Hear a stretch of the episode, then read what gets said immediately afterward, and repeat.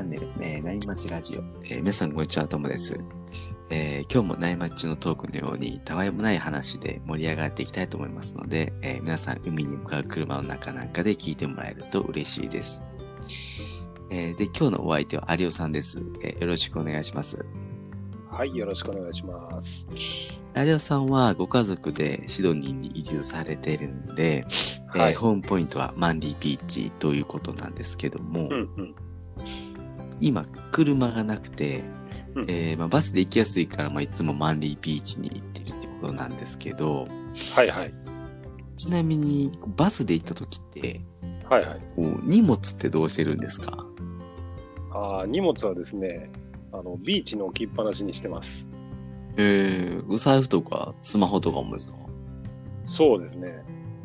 あの、最初は僕もそれやるの怖かったんで、はいはいあの財布は持っていかないで、最低限バスに乗るためのカードだけを持って、はい。もう電話も置いて、はいはいはい。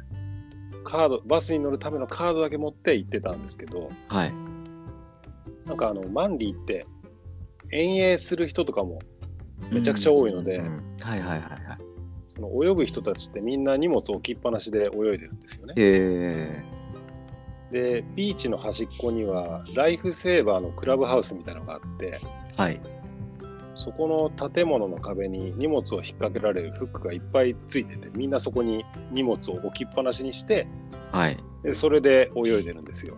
えで、それを見て、ああ、これ大丈夫そうだなと思って、で、それ以来は、ー、はい。普通に財布もスマホも、まあ、カバンに、まあ、バッグあー、リュックサックに入れて、はい。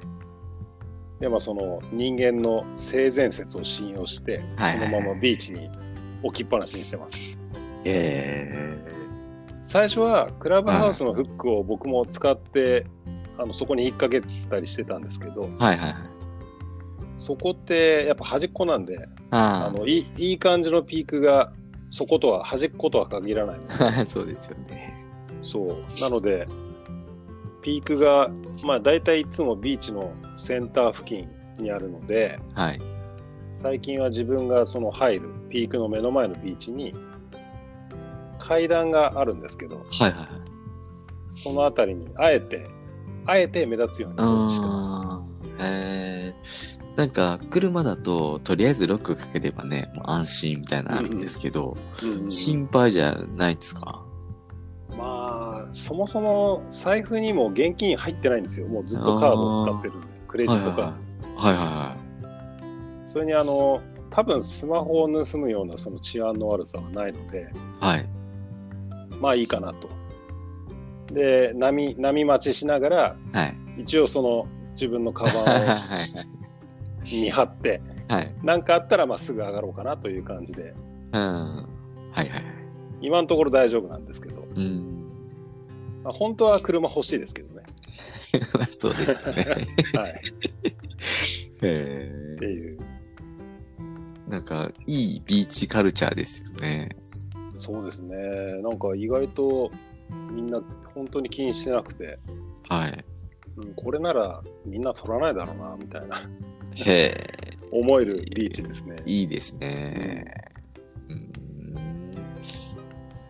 えーじゃあ、そろそろね、今日の本題に移ろうかなと思ってるんですけど、はい、わかりました。はいはい。今日はですね、僕たちが作成しているウェブマガジン、波町日記からですね、有尾さんの記事で、え、お主できるなと思う瞬間ということで、はいはいはい。どんなお話か僕の方から簡単に説明すると、うんえーいつものように有尾さんがマンリービーチでサーフィンしてたら、こう、明らかにオーラの違う少女がいたんですよね。はいはいはいはい。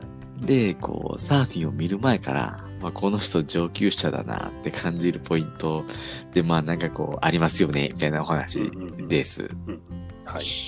で、こう、記事内でも、有尾さん的にそう感じるポイントをこう上げてもらってるんですけど、ここでちょっと発表していってもらいたいなって思ってるんですよね。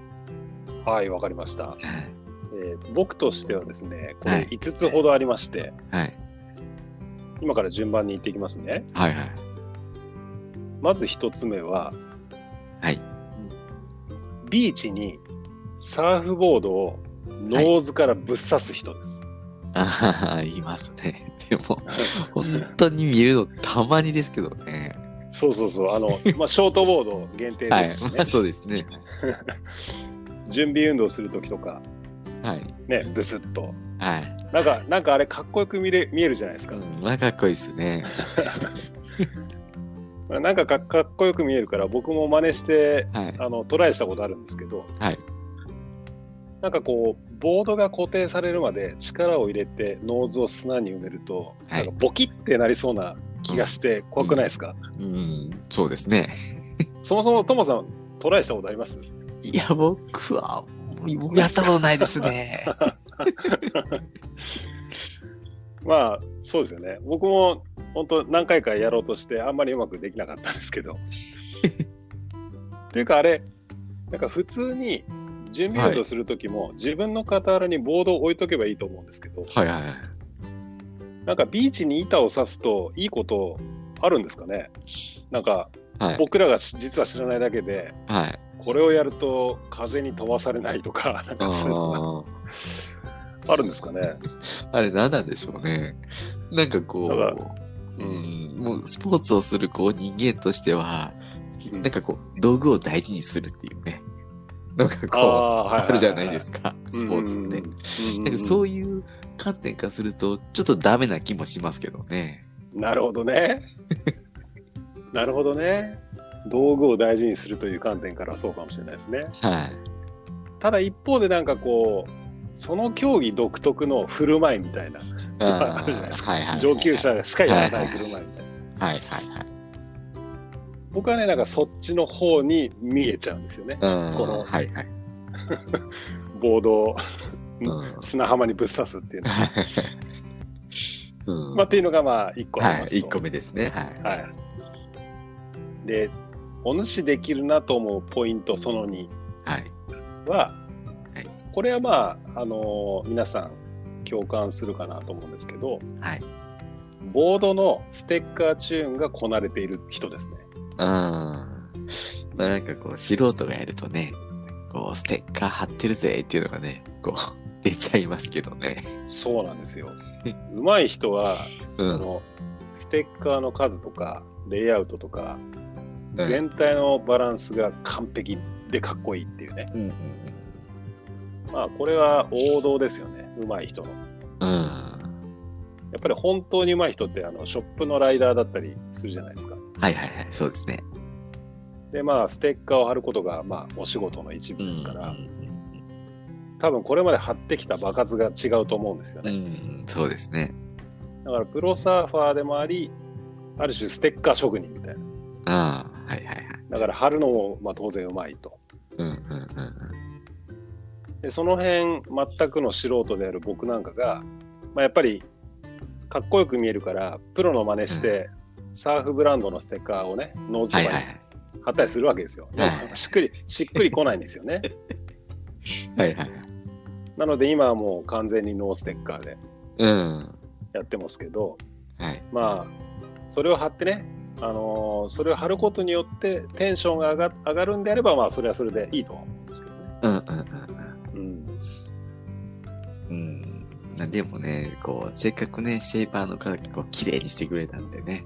まあ、そのままでも、それはそれでいいですけどね。いや、もう、クリアボードも味がありますから。はい。そうそうそう。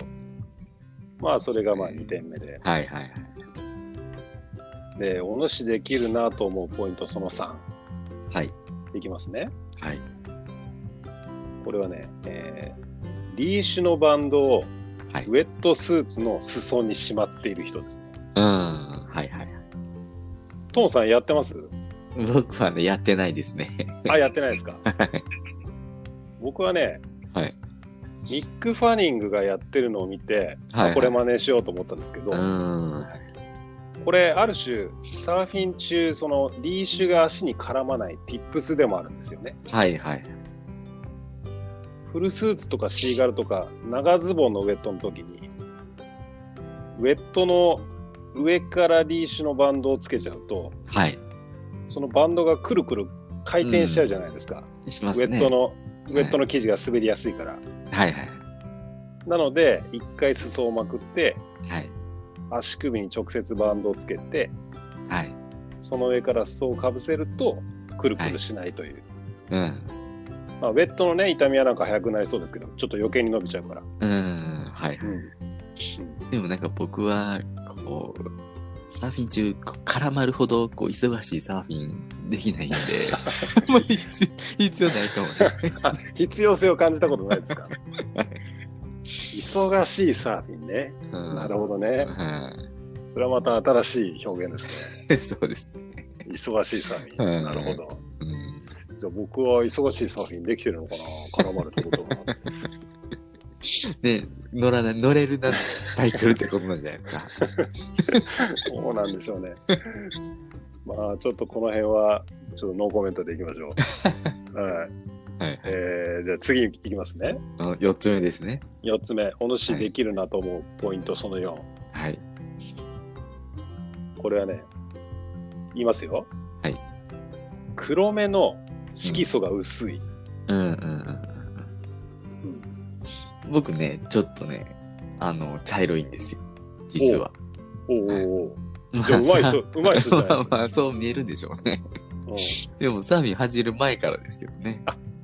もとももとともとね、そうああ、なるほど、なるほど。はい。このね、黒目の色素が色素が薄いっていうのは、日本人限定かもしれないんですけど、うんうんうん。なんか、上手い人って、はい。もう陸上とかで近くで見ると、すごい黒目が透き通ってるというか、なんか色素が抜けて、はいはい、薄い茶色みたいな感じの人多いですよね。うん、そうですね。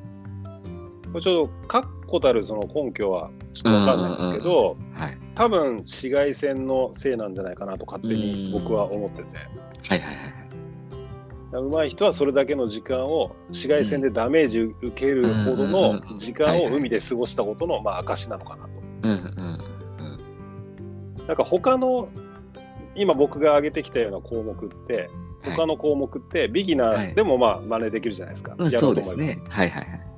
でもその黒目の色素だけは時間の積み重ねがなせるうん。真似ができないというね。はいはいはい。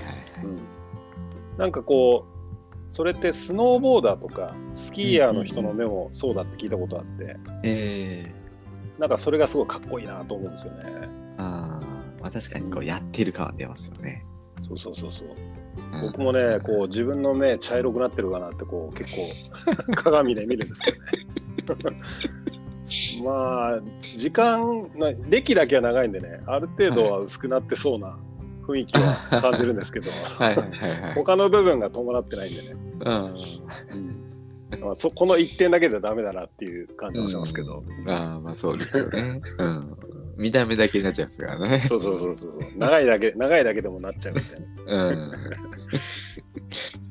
まあまあまあ、うんまあ、それが4つ目ですとはい。でえっ、と最後5つ目、はいお主できるなと思うポイントその後はい。は日焼け止めが派手ああ。あのね、他人からの見た目はね、全く気にしないってやつですよね。そうですねあのアネッサとかの肌に馴染むその乳液を うん、乳乳液のやつじゃなくてはい。こうサーフィン用のスティックタイプの強力なやつですねはいはいはい。うんでもう、あれを塗ってるとね、なんか、戦闘民族の戦化粧みたいな。うんうんうんまあ、これをやってる人はもう大大体上級者ですよね。うん。そうですね。うん、もうなんか迫力が出るじゃないですか。なんか本当戦、戦化粧みたいなから、こう波をうん。狩りに行くぞみたいな迫力が出てるというか。うん。そうですね。やはりこう目に入ったら痛いんですよね。あ、そうなんですか？は い目に入ったいんですよねって。ことは、トモさん塗塗ってるんですか？僕はあの、そうです。アネッサとかじゃなくて、うんうんうん。あの、ちゃんとしたサーフィン用のやつ塗ってるんですけど、戦化粧してるんですね、じゃ戦化粧なくて、サーフィン用のやつを。馴染むようにあ、やってますなぜように塗ってる。なるほど。なるほど、なるほど。ね、あの、目立ちたくないんでね。目立てるほど上手じゃないんでね。まあ、あれあれはあれですよね、なんか、本当に多分、よっぽど海にいっぱい入ってるから、こう、本当に紫外線から、あの完璧にケアするっていう方に、こう、うんフォーカスしてあの塗り方なんじゃないかなと思うんですけどね。うんうんうん、そうですよねう。んああとは、オージーなんかだと、肌の色素が薄いから、だから余計気にしてるかもしれないですけどね。あー。まあ、オージーに限らず、多分あの、ね、欧米の人は、うんうんうんうんうん。そういう人が多いんじゃないかなとはいう気がしますあうんあ、けど、うん僕なんかこの間もう完全に日焼け止め塗り忘れてそのまま入ってましたからね。オーストラリア紫外線5倍らしいですから、ちょっとやばいですけどね。そうなんですね。うんじゃあ本当にちゃんと日本の、場合あー塗らないとダメですね。そう、だから僕も本当は戦化粧した方がいいと思うんですけど、いやー、本当ですよ。もう最近シミだらけでも、40超えてからシミだらけになってきて、うん、増えてきますねう。ん、本当にやっぱちゃんと塗っとかないとダメだなと思いました。ううんん。と、まあちょっと話が最後それましたけど、はいまあ今5つ挙げたじゃないですか。はいはいおのしできるなポイント。はい。はい。でね、この間、マンディービーチで、はい。僕がちょうど、まあ、1ラウンド波乗り終わって、はい。帰ろうかなと思った時に、はい。一人の少女サーファーがビーチに降りてきたんですよ。はいはい。まあ、年の頃でも、本当僕の長女ぐらいの、あの、まあはいはいはい。12、3歳ぐらいかな。ああ、はいはい。で、平日だったんで、はい。え君学校はって普通思いそうじゃないですか、子供が。そうですよね。はいはい。でも僕はそうは思わずに、はいその彼女を見た瞬間、お主できるなってピーンときたんですよね。あというのも、今ここで発表した項目のあ。はい。4つの条件を満たしてたんですよ。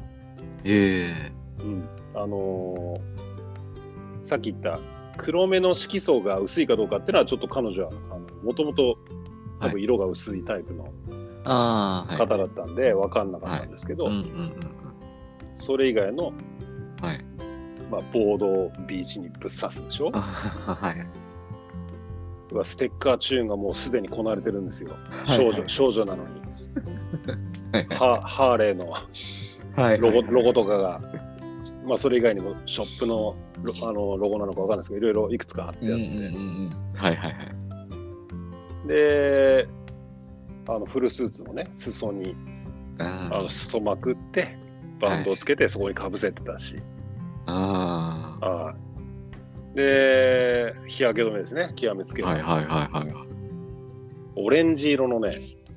すごい派手な 日焼け止めを、えもう、あの、もののけ姫みたいに塗って、ーはいはいはい。うん。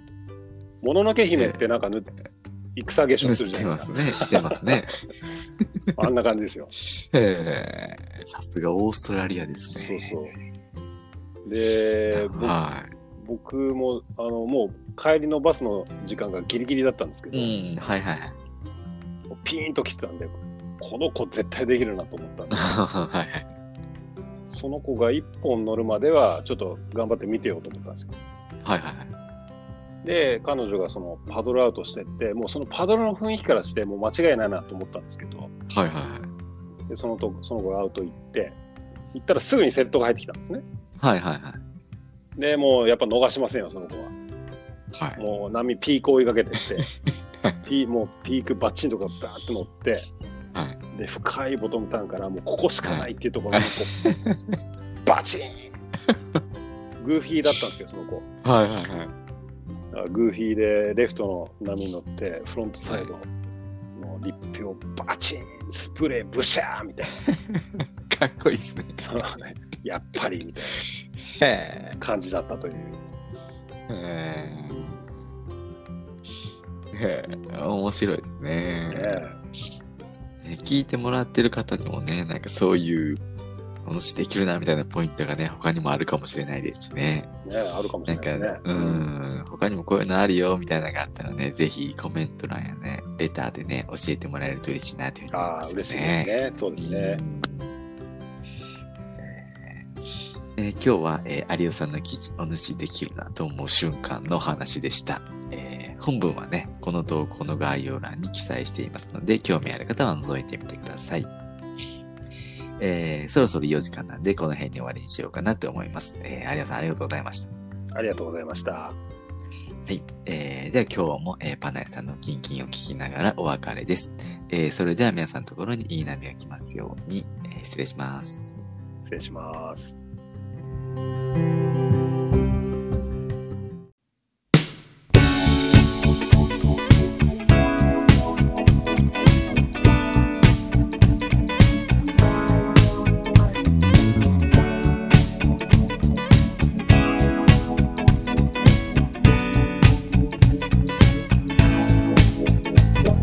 静かに暮らそう。引っ